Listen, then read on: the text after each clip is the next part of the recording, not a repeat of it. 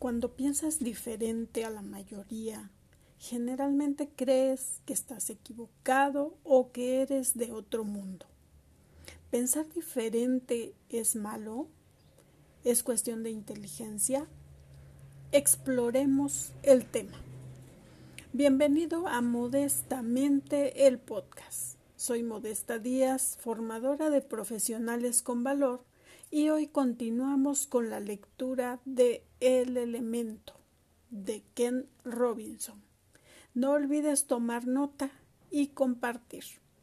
Revisa los capítulos anteriores para que no pierdas detalle y activa las notificaciones. Continuamos. Pensar de forma diferente.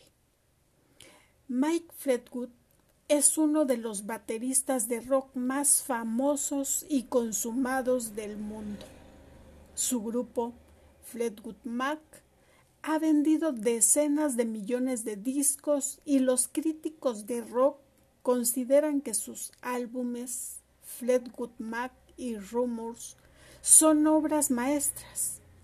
A pesar de eso, cuando Mike Fleetwood estaba en el colegio, todo indicaba que no era demasiado inteligente, al menos según los criterios que nosotros convencionalmente aceptamos. Yo era un desastre en lo que se refiere a los trabajos de clase y nadie sabía por qué. Me contó. En el colegio tenía problemas de aprendizaje y todavía los tengo. Era totalmente incapaz de entender las matemáticas incapaz. Ahora mismo pasaría grandes apuros si tuviese que recitar el abecedario hacia atrás. Tendría suerte si lograse hacerlo rápidamente hacia adelante sin equivocarme. Si alguien me preguntase ¿qué letra va antes de esta? me darían sudores. Estuvo en un internado en Inglaterra y la experiencia le resultó profundamente frustrante. Tenía grandes amigos, pero no era feliz. Me sentía excluido. Sufría. No sabía qué quería llegar a ser porque era un completo fracaso en cualquier cosa estrictamente teórica y no tenía ningún otro punto de referencia. Afortunadamente para Mike y para cualquiera que más tarde comprara sus álbumes o fuese a sus conciertos, provenía de una familia capaz de ver más allá de los límites de lo que enseñaban y evaluaban en las escuelas. Su padre era piloto de combate de la Royal Air Force británica, pero cuando dejó el servicio decidió dedicarse a su verdadera pasión, la escritura. Para cumplir su sueño, se instaló con su familia en una barcaza en el río Támesis, en Kent, donde vivieron tres años. La hermana de Mike, Sally, se trasladó a Londres para hacerse escultora y su hermana Susan hizo carrera en el teatro. Dentro de la familia Fleetwood todos entendían que el esplendor del éxito podía llegar de formas diferentes y que no ser muy bueno en matemáticas o incapaz de recitar el abecedario hacia atrás difícilmente condenaba a nadie a llevar una vida insignificante.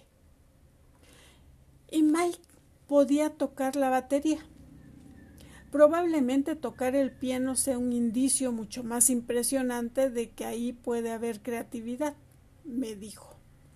Yo lo único que quería era darle palizas a la batería o a los cojines de las sillas. Eso no parece demasiado creativo. Es casi como, bueno, cualquiera puede hacer eso. No hace falta ser muy listo. Pero comencé a tocar la batería y aquello me cambió la vida. El momento epifánico de Mike el punto en el que tocar la batería se convirtió en la ambición que conformaría su vida, llegó cuando siendo un chaval visitó a su hermana en Londres y fue a un sitio pequeño en Chelsea en el que actuaba un pianista. Había gente tocando lo que ahora lo sé, era música de Miles Davis y fumando gitanes. Los observé y comencé a ver el principio de ese otro mundo. La atmósfera me absorbió. Me sentí cómodo y libre. Ese era mi sueño. De vuelta al colegio me aferré a esas imágenes para salir de aquel mundo. Ni siquiera sabía si podría tocar con otra gente. Pero aquella visión me permitía escapar de la pesadilla de la puñetera vida escolar. Yo le ponía mucho empeño en mi interior pero a la vez era increíblemente infeliz porque todo en el colegio me indicaba que era un inútil según la norma. El rendimiento de Mike en el colegio confundía a sus profesores. Sabían que era brillante, pero sus notas indicaban lo contrario. Y si las notas decían lo contrario, poco podían hacer. La experiencia resultó muy frustrante para el chico que soñaba con tocar la batería. Finalmente, al llegar a la adolescencia, decidió que ya había tenido suficiente. Un día salí del colegio y me senté en el suelo debajo de un árbol enorme. No soy una persona religiosa, pero con lágrimas en los ojos le dije a Dios que no quería seguir más tiempo en ese lugar. Quería vivir en Londres y tocar en un club de jazz. Era algo completamente ingenuo y ridículo, pero me hice a mí mismo la firme promesa de ser baterista. Los padres de Mike entendieron que la escuela no era el lugar adecuado para alguien con el tipo de inteligencia de Mike. A los 16 años les dijo que quería dejar el colegio y ellos, en lugar de insistir en que siguiera adelante hasta su graduación, le metieron en un tren rumbo a Londres con una batería y le dejaron que persiguiera sus sueños. Lo que vino después fue una serie de oportunidades que tal vez nunca habrían llegado si Mike se hubiese quedado en el colegio. Un día, mientras practicaba con la batería en el garage, el vecino de Mike, un tecladista llamado Peter Bardens, llamó a la puerta. Mike pensó que Bardens iba a pedirle que dejara de armar tanto ruido pero en lugar de eso le invitó a tocar con él en un concierto que iba a dar en un club juvenil local. Esto llevó a Mike al corazón de la escena musical londinense a principios de los años sesenta. De niño nunca me sentía realizado, pero entonces empecé a recibir señales de que estaba bien ser quien era y hacer lo que estaba haciendo.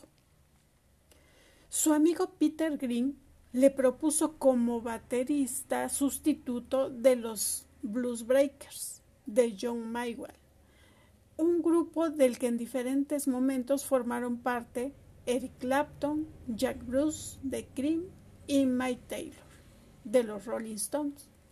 Más tarde, junto con Green, y otro exalumno de los Blues Breakers, John McVie, formó Fleetwood Mac. El resto es la historia de álbumes multiplatinos y de estadios con las entradas agotadas.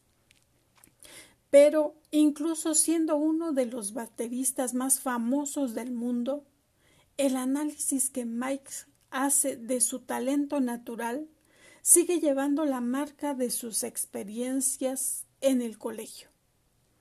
Mi estilo carece de estructura matemática.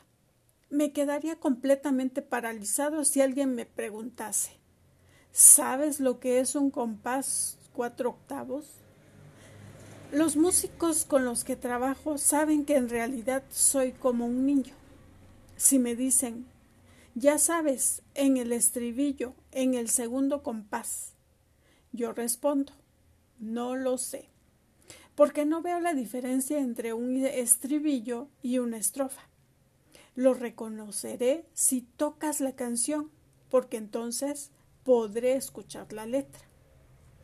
Para Mike Fleetwood, alejarse del colegio y de los exámenes que solo juzgaban una variedad muy limitada de tipos de inteligencia fue el camino hacia el éxito. Mis padres vieron que sin duda la luz que iluminaba a esta pequeña y divertida criatura no eran los estudios. Esto sucedió porque entendió de forma innata que tenía grandes aptitudes para algo que la nota de un examen nunca habría reflejado. Ocurrió porque eligió no aceptar que era inútil, según la norma. Darlo todo por hecho.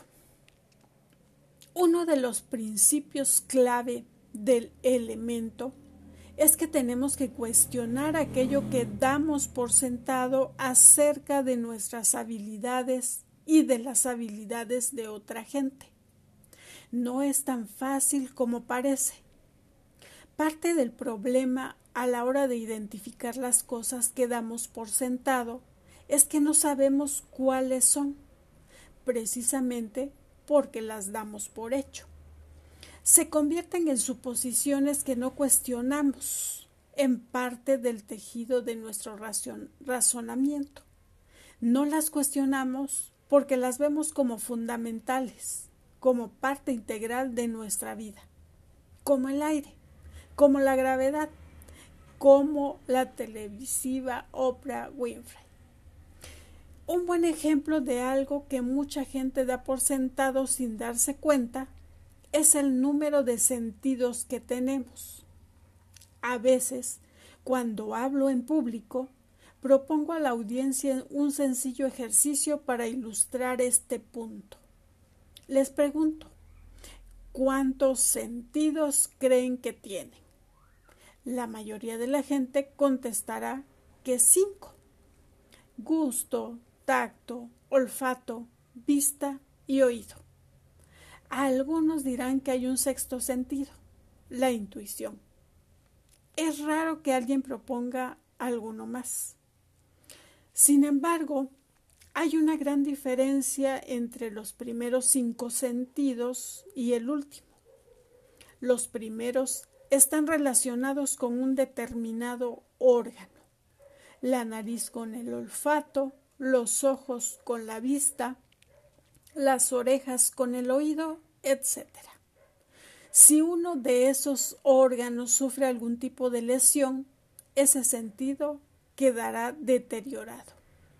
No está claro qué hace la intuición.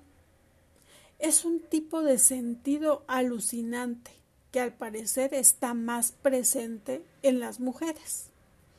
Así, la mayoría de la gente con la que he hablado a lo largo de los años presupone que tenemos cinco sentidos fuertes y uno alucinante.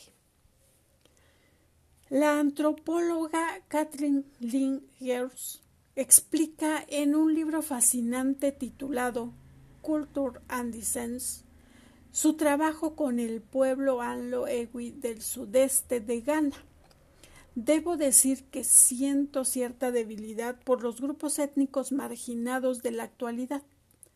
Parece como si los antropólogos siempre estuviesen acechándolos, como si su unidad familiar media comprendiera tres hijos y un antropólogo, que se sienta con ellos y les pregunta qué están desayunando.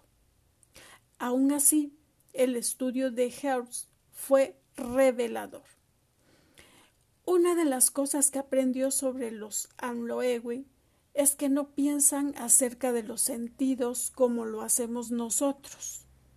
En primer lugar, nunca se les había ocurrido contarlos. El concepto en sí mismo les parecía irrelevante. Además, cuando Hertz enumeró los cinco sentidos que nosotros damos por seguro, ellos le preguntaron acerca del otro, el principal. No se referían a un sentido alucinante, ni a un sentido secundario que hubiera sobrevivido entre los aloegui, pero que nosotros hubiésemos perdido. Se referían a un sentido que todos tenemos y que es fundamental para desenvolvernos en el mundo. El sentido del equilibrio. Los fluidos y los huesos de nuestro oído interno median en el sentido del equilibrio. Basta que pienses en el impacto de que tu vida sufriría si tu sentido del equilibrio se dañara debido a una enfermedad o al alcohol para que te hagas una idea de lo importante que es nuestra existencia diaria. A pesar de todo, casi nadie lo incluye en la lista de los sentidos. No es que la mayoría carezca del sentido del equilibrio, sino que se ha acostumbrado tanto a la idea de que tenemos cinco sentidos y que uno puede ser alucinante, que ha dejado de pensar en ello se ha convertido en una cuestión de sentido común. Simplemente se da por sentado. Uno de los enemigos de la creatividad y la innovación, en particular en relación con nuestro propio crecimiento, es el sentido común. El dramaturgo Bertolt Brecht dijo que cuando algo nos parece lo más evidente del mundo, no hacemos ningún esfuerzo por entenderlo. Si no supiste de inmediato que el otro sentido era el del equilibrio, no te llevas un mal rato. El hecho es que la mayoría de la gente con la que hablo tampoco lo adivina. Aún así, este sentido es, como mínimo, tan importante como los cinco que damos por sabidos y no es el único que olvidamos tomar en consideración.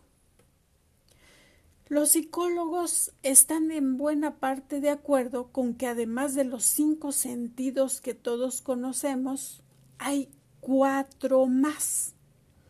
El primero es nuestro sentido de la temperatura, termocepción.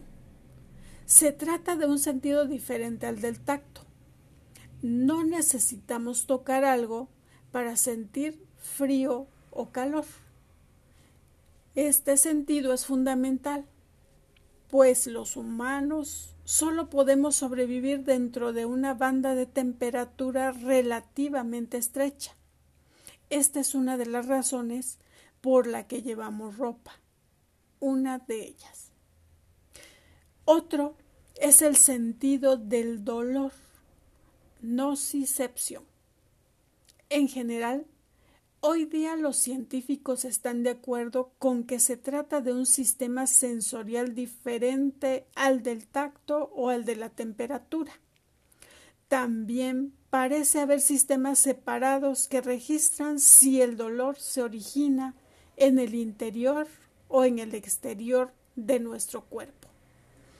El siguiente es el sentido vestibular equilibriocepción, que incluye nuestro sentido del equilibrio y la aceleración. Y por último está el sentido kinestésico, propriocepción, que nos proporciona información acerca de dónde están nuestras extremidades y el resto de nuestro cuerpo en el espacio y en relación con los demás. Este sentido es fundamental para levantarnos, caminar y regresar de nuevo al punto inicial. El sentido de la intuición no parece dar la talla para la mayoría de los psicólogos. Volveré a ello más tarde. Todos ellos contribuyen a la sensación que tenemos de formar parte del mundo y a nuestra habilidad para desenvolvernos en él. Incluso en determinadas personas hay ciertas variaciones anómalas. Algunas experimentan un fenómeno conocido como sinestesia, en el que sus sentidos parecen entremezclarse o superponerse. Puede que vean sonidos y escuchen colores. Se trata de anomalías que parecen poner en cuestión aún más la concepción ordinaria que tenemos de los cinco sentidos, pero ilustran lo profundamente que nuestros sentidos, por mucho que tengamos y sin importar cómo funcionan, afectan a nuestra comprensión del mundo y de nosotros mismos. No obstante, muchos de nosotros no los conocemos o nunca hemos pensado en ellos. No todos damos por hecho nuestro sentido del equilibrio o cualquier otro sentido. Pensemos, por ejemplo, en Bart. Cuando era un bebé en Morton Grove, Illinois, Bart era, no era especialmente activo, pero aproximadamente a los seis años comenzó a hacer algo fuera de lo común podía caminar sobre las manos casi tan bien como con los pies. No era una habilidad lo que se dice elegante, pero le procuró muchas sonrisas, carcajadas y aprobación por parte de su familia. Siempre que iban visitas a su casa y en las fiestas familiares, la gente incitaba a Bar para que realizara su peculiar ejercicio sin que se lo pidieran dos veces, al fin y al cabo disfrutaba tanto haciéndolo como de la atención que le prestaba. Se echaba sobre las manos, lanzaba las piernas al aire y se balanceaba con orgullo de un sitio a otro cabeza abajo. Más adelante llegó a entrenarse para conseguir subir y bajar escaleras sobre las manos. Claro que esto no tenía demasiada aplicación práctica. Después de todo, la habilidad para caminar sobre las manos no le ayudaría a sacar mejores notas en los exámenes, ni era algo que pudiese comercializar de alguna forma. Sin embargo, hizo maravillas en cuanto a su popularidad. Es divertido estar cerca de una persona que puede subir escaleras cabeza abajo. Un día, cuando Bart tenía diez años, su profesor de educación física de primaria le llevó, contando con la aprobación de su madre, a un gimnasio. Cuando Bart entró y vio lo que allí había, puso unos ojos como platos. Nunca había visto nada tan maravilloso. Había cuerdas, barras paralelas, trapecios, escaleras, trampolines, vallas, todo tipo de cosas sobre las que poder subirse, hacer cabriolas y columpiarse. Era como visitar el taller de Santa Claus y Disneyland al mismo tiempo. También era el lugar ideal para él en aquel momento su vida dio un giro de 180 grados. De repente, sus habilidades innatas servían para algo más que divertirse y entretener a los demás. Ocho años más tarde, tras incontables horas de saltar, estirarse y elevarse, Bart Conner pisó la colchoneta del pabellón de gimnasia de los Juegos Olímpicos de Montreal para representar a Estados Unidos. Siguió adelante hasta convertirse en el gimnasta estadounidense más condecorado de todos los tiempos y el primero en ganar medallas en todos los niveles de las competiciones nacionales e internacionales. Ha sido campeón de Estados Unidos, campeón nacional universitario, campeón de los Juegos Panamericanos, campeón mundial, ganador de la Copa del Mundo, y campeón olímpico. Fue miembro de los equipos olímpicos de 1976, 1980 y 1984. En una actuación legendaria en los Juegos de Los Ángeles de 1984, Bart reapareció después de una lesión de rotura de bíceps y acabó ganando dos medallas de oro en 1991 fue admitido en el Salón de la Fama del Deporte Olímpico estadounidense y en 1996 en el Salón de la Fama de la Gimnasia Internacional.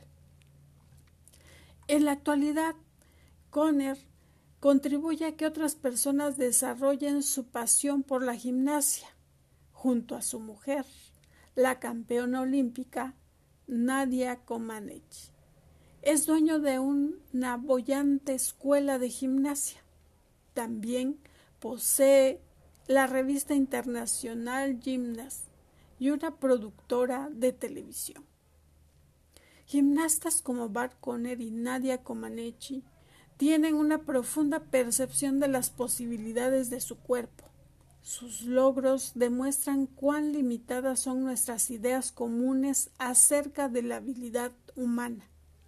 Si observas a atletas, bailarines, músicos y otros artistas en plena actuación, verás que mientras trabajan están pensando de una manera extraordinaria.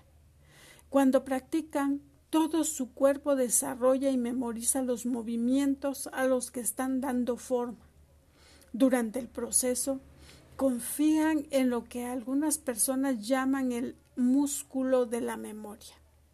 Por lo general, cuando actúan se mueven demasiado rápido y de manera demasiado compleja como para confiar en los usuales procesos conscientes de pensamiento y toma de decisiones.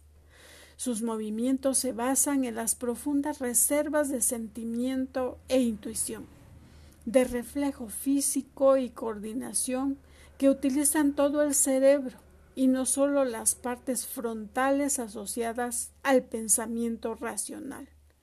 Si lo hicieran, sus carreras no despegarían y ellos tampoco. De este modo, los atletas y todo tipo de intérpretes ayudan a que nos cuestionemos algo más acerca de las capacidades humanas, que demasiada gente da por supuesto y que también se entienden mal, las ideas que tenemos acerca de la inteligencia. Así que conócete Explora tus habilidades y empieza a disfrutar de lo que haces. Nos vemos hasta la próxima entrega.